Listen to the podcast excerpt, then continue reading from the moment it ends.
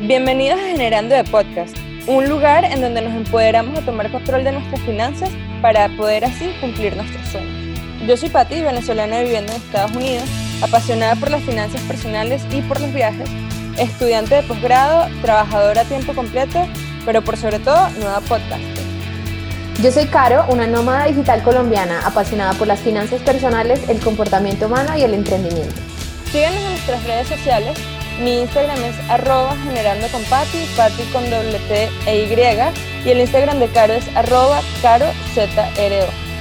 Y ahora comencemos a generar.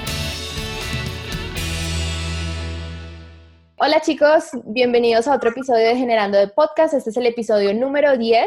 Hoy vamos a hablar acerca de cómo el lenguaje, cómo nuestros pensamientos tienen un impacto en nuestras finanzas personales. Sí, en este episodio tenemos un invitado súper especial. Tenemos a Luis Fernando Cantor, quien es creador del proyecto Creación Financiera y es también consultor financiero de la nueva era. Lo pueden seguir en su Instagram, que es arroba creación financiera.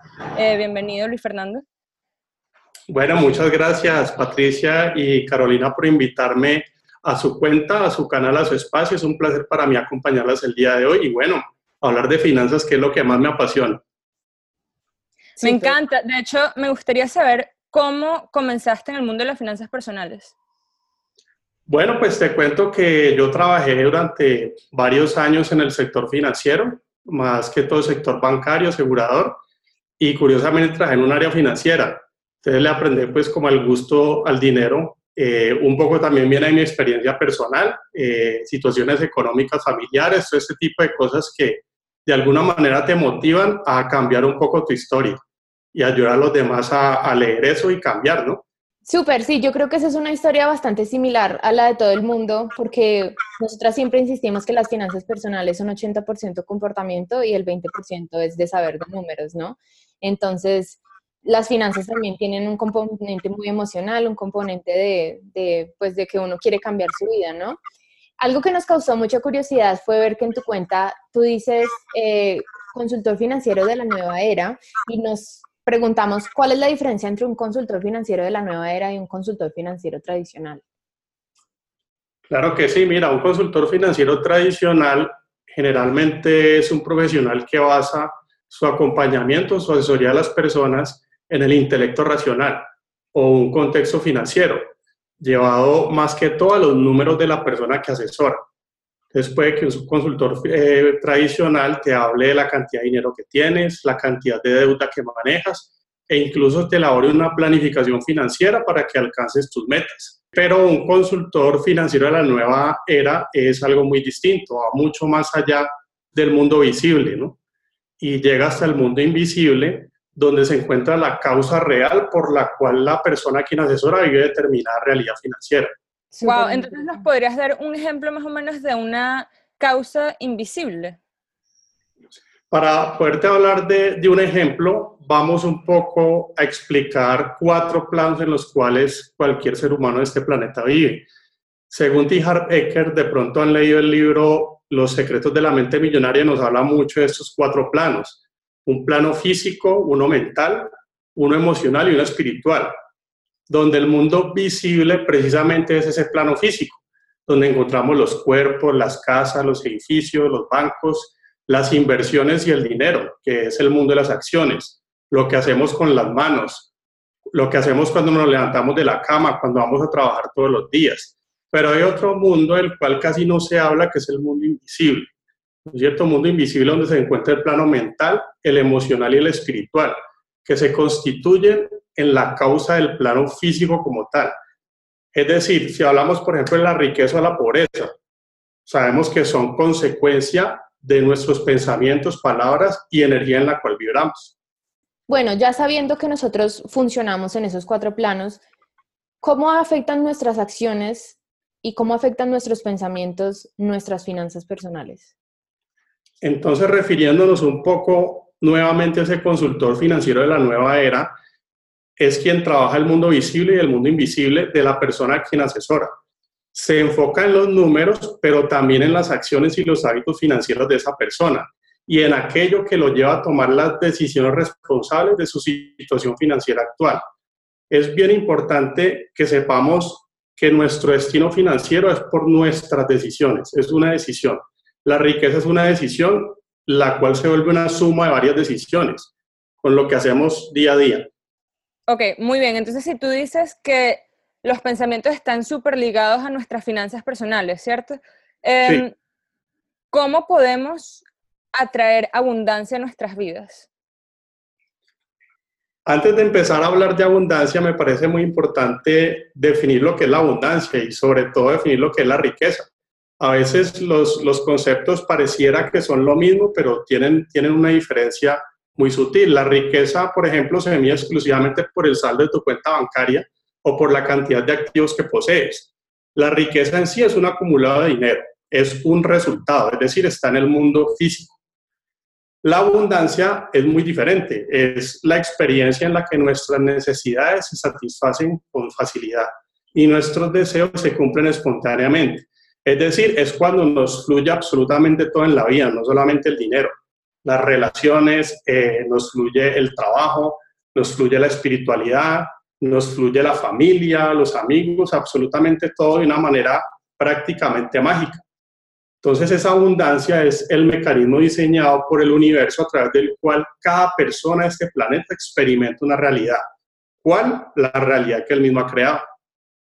Entonces, ya definiendo qué es abundancia y definiendo qué es riqueza, ¿cómo podemos nosotros de pronto controlar o cambiar nuestra mentalidad con respecto al dinero y a la abundancia para mejorar nuestras finanzas? Claro que sí, Caro. Para eso quisiera citar a un gran maestro que yo sigo, que es Deepak Chopra, ¿no es cierto? Y él habla acerca del pensamiento de una forma muy orientada a la física cuántica.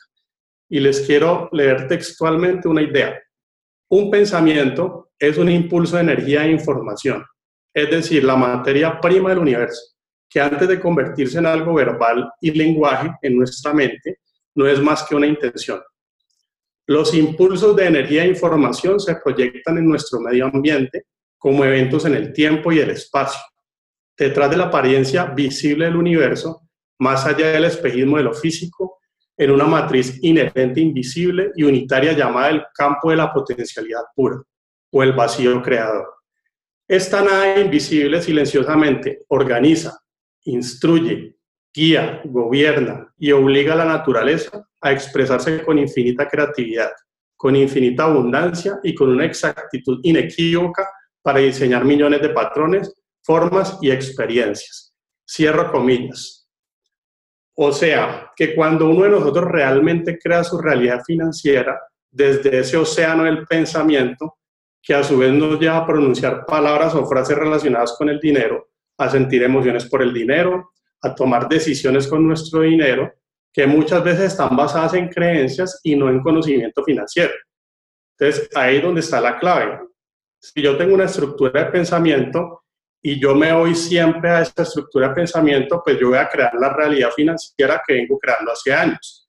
Si yo quiero cambiar mi realidad financiera y mi abundancia, debería ir mucho más allá cierto? Debería ir nuevamente al vacío a la nada para reconfigurar ese, ese patrón, ¿no? Ese patrón de, de acción eh, y energía que manejo yo en mi día a día.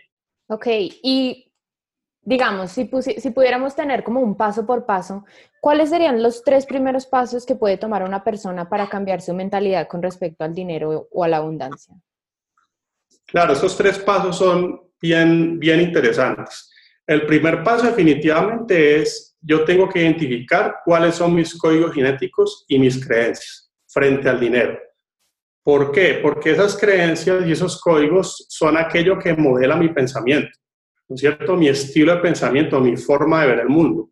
Saber cuál es mi patrón de dinero, cuál es mi tendencia, cuál es el comportamiento humano que usualmente yo adopto cuando voy a tomar una decisión que tiene que ver con dinero. Ejemplo, un comprador compulsivo es una persona que le pagan la quincena y lo primero que hace es irse a gastar la plata. Una persona que le tiene miedo al dinero, que rechaza el dinero e inconscientemente se deshace de él. No sé si el ejemplo es, lógico.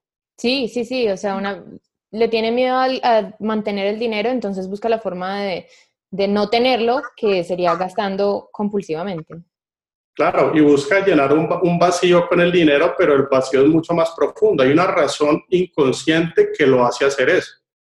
Otro ejemplo, una persona que se le presenta una excelente oportunidad de negocio y él llega y dice, no tengo plata, y por eso pierde la oportunidad. Esa persona, por ejemplo, está en carencia. ¿no es cierto? No tiene el poder de creación, no tiene acceso a la abundancia. ¿Por qué? Porque depende del dinero para poder crear en ese negocio. O sea, es como una cuestión también de empoderamiento que viene directamente de la energía interna.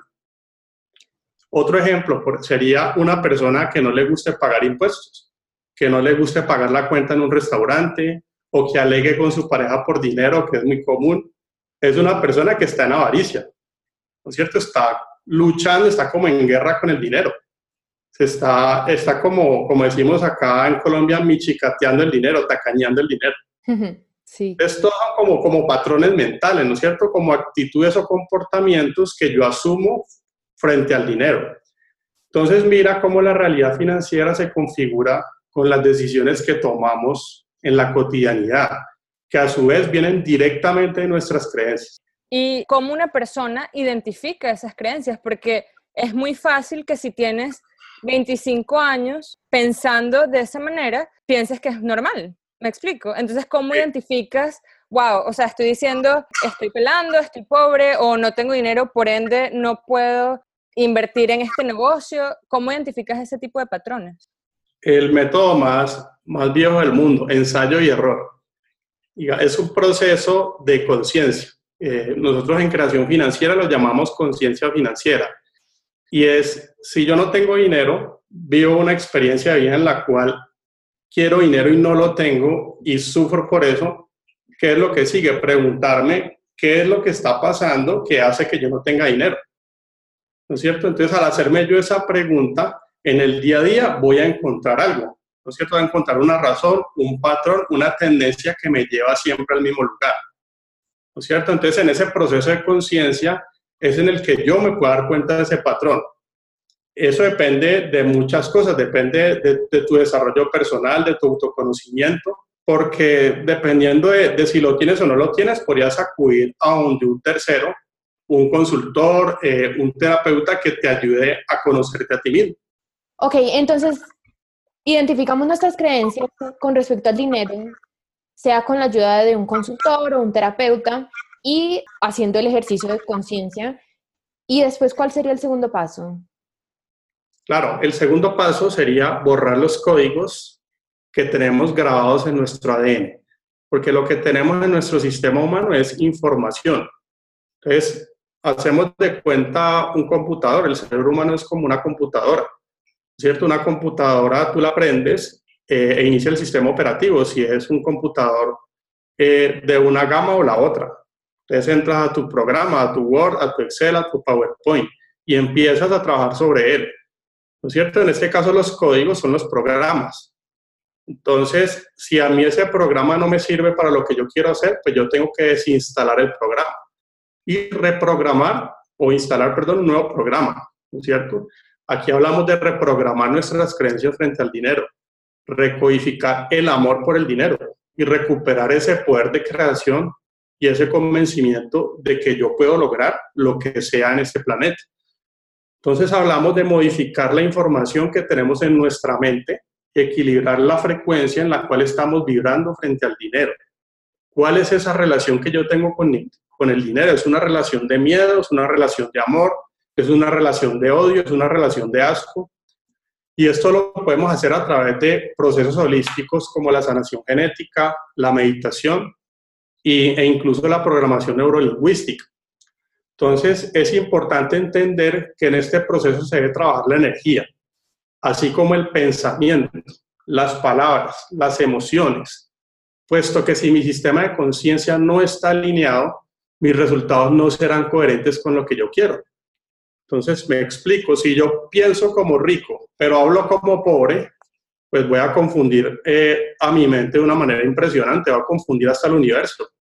¿no es cierto? O si yo pienso como pobre, siento como rico, pero actúo como pobre porque me gasto toda la plata. Entonces, imagínense qué voy a crear. Claro, y es eso, es que las palabras son creadoras. Y bueno, de acuerdo a lo que estás diciendo, las acciones también, ¿no? O sea, todo está bastante ligado. Claro, todos. Mira que lo que hablábamos ahora acerca de Deepak Chopra, el que nos decía, una palabra antes de ser palabra es un pensamiento. Y un pensamiento de ser, antes de ser pensamiento es un impulso de energía e información, es una intención. ¿No es cierto? Es como, como, como algo que te impulsa a hacer algo. Entonces mira que todo es como una cadena que llega finalmente hasta el mundo físico. ¿No es cierto? Todo, todo está encadenado. Entonces es bien importante entender un poco a la hora de crear mi realidad financiera también es cómo, cómo es que yo como ser humano funciono. El primer eslabón es mi energía. ¿no es cierto? ¿Cómo está mi energía en el día a día? Entonces, yo no sé si de pronto a ti te ha pasado que hay veces que yo me levanto deprimido como ser humano, ¿no es cierto? Me levanto como con el pie izquierdo, como dicen. Entonces, esa, digamos que ese sentimiento o ese bajonazo eh, energético, ¿a qué va a llevar? A que yo en el día no esté centrado ni en mis pensamientos, ni en mis emociones, ni en mis palabras, y por supuesto muchísimo menos en mis acciones. Entonces, como que a veces es importante ver, yo cuadrar mi energía en el día a día. ¿Cómo lo puedo hacer?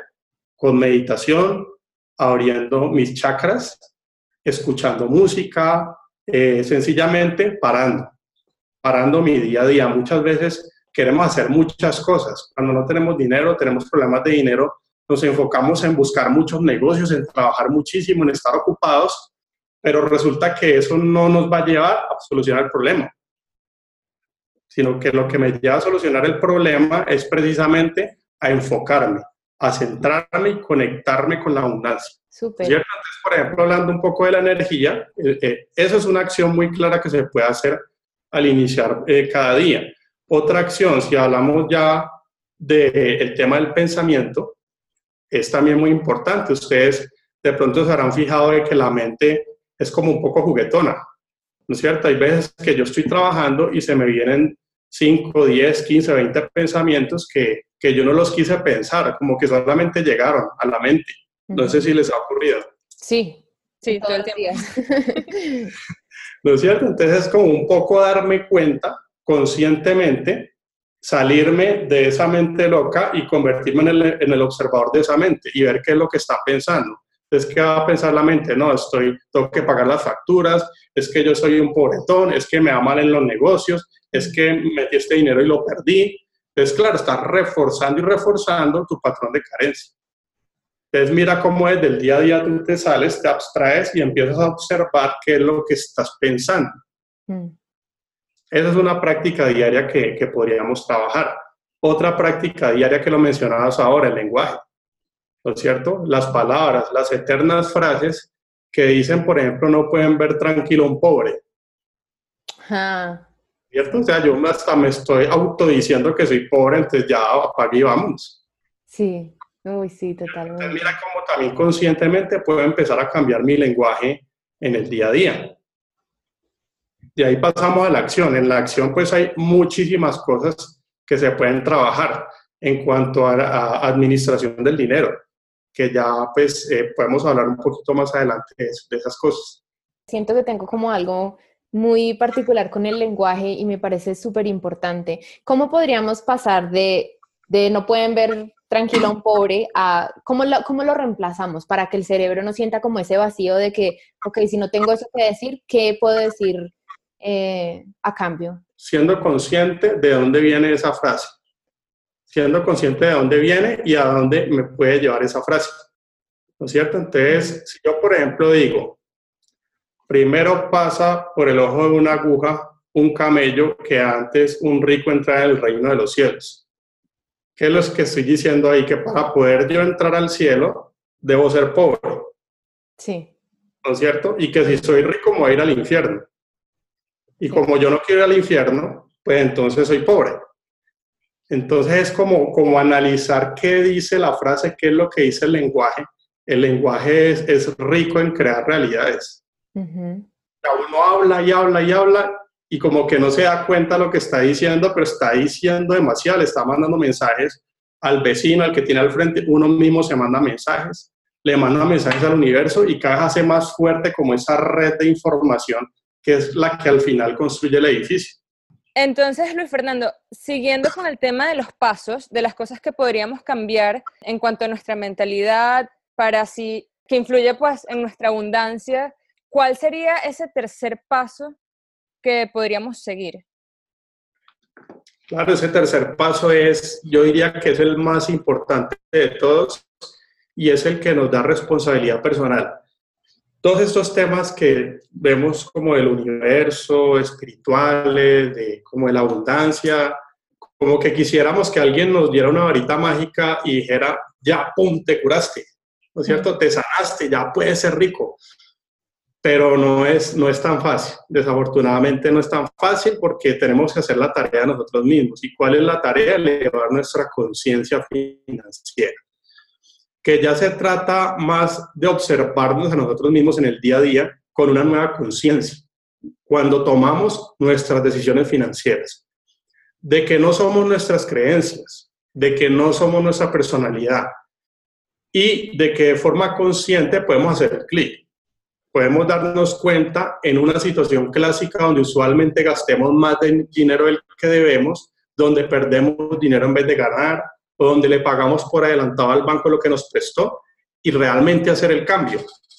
Entonces, mira que si yo por lo menos tengo una tendencia que es a no querer endeudarme, a tenerle miedo a las deudas, que es precisamente una de las, de las reglas del juego del dinero, y es que si yo quiero expandir mi dinero, yo tengo que endeudarme sí o sí para poder eh, invertir en negocios que me generen más flujo efectivo. Entonces, hay una cuestión con los bancos y es que yo no le quiero dar a los bancos. Entonces, un banco llega y me presta, qué sé yo, 5 mil dólares, ¿no es cierto? Y me dice, págame 100 dólares mensuales y te lo doy a 5 o 6 años. Entonces, yo lo que hago es tan pronto tengo los 5 mil dólares, voy y le pago rápido al banco. ¿No es cierto? Le pago rápido, rapidito. ¿Por qué? Porque yo no le quiero ver al banco, pero qué es lo que yo estoy haciendo realmente ahí, que le estoy entregando el poder creador al banco. ¿No es cierto? El banco no me está cobrando. El banco me está diciendo, págame 100 dólares al mes. Pero si yo le devuelvo los 5 mil dólares, ¿qué es lo que pasa? Que yo no estoy usufructuando el beneficio que originalmente me dio el banco. O sea, me estoy deshaciendo del flujo efectivo. Y mira que eso es un comportamiento totalmente inconsciente. Entonces luego me pregunto, ¿por qué es que yo no progreso financieramente? Porque no me apalanco. No me estoy apalancando con el dinero de otras personas, en este caso el de los bancos, sino que estoy acudiendo a mi creencia de no deberle plata a los bancos. Entonces, mira cómo se empieza a configurar una realidad distinta cuando yo le hago caso a mis creencias en vez de hacerle caso al conocimiento financiero.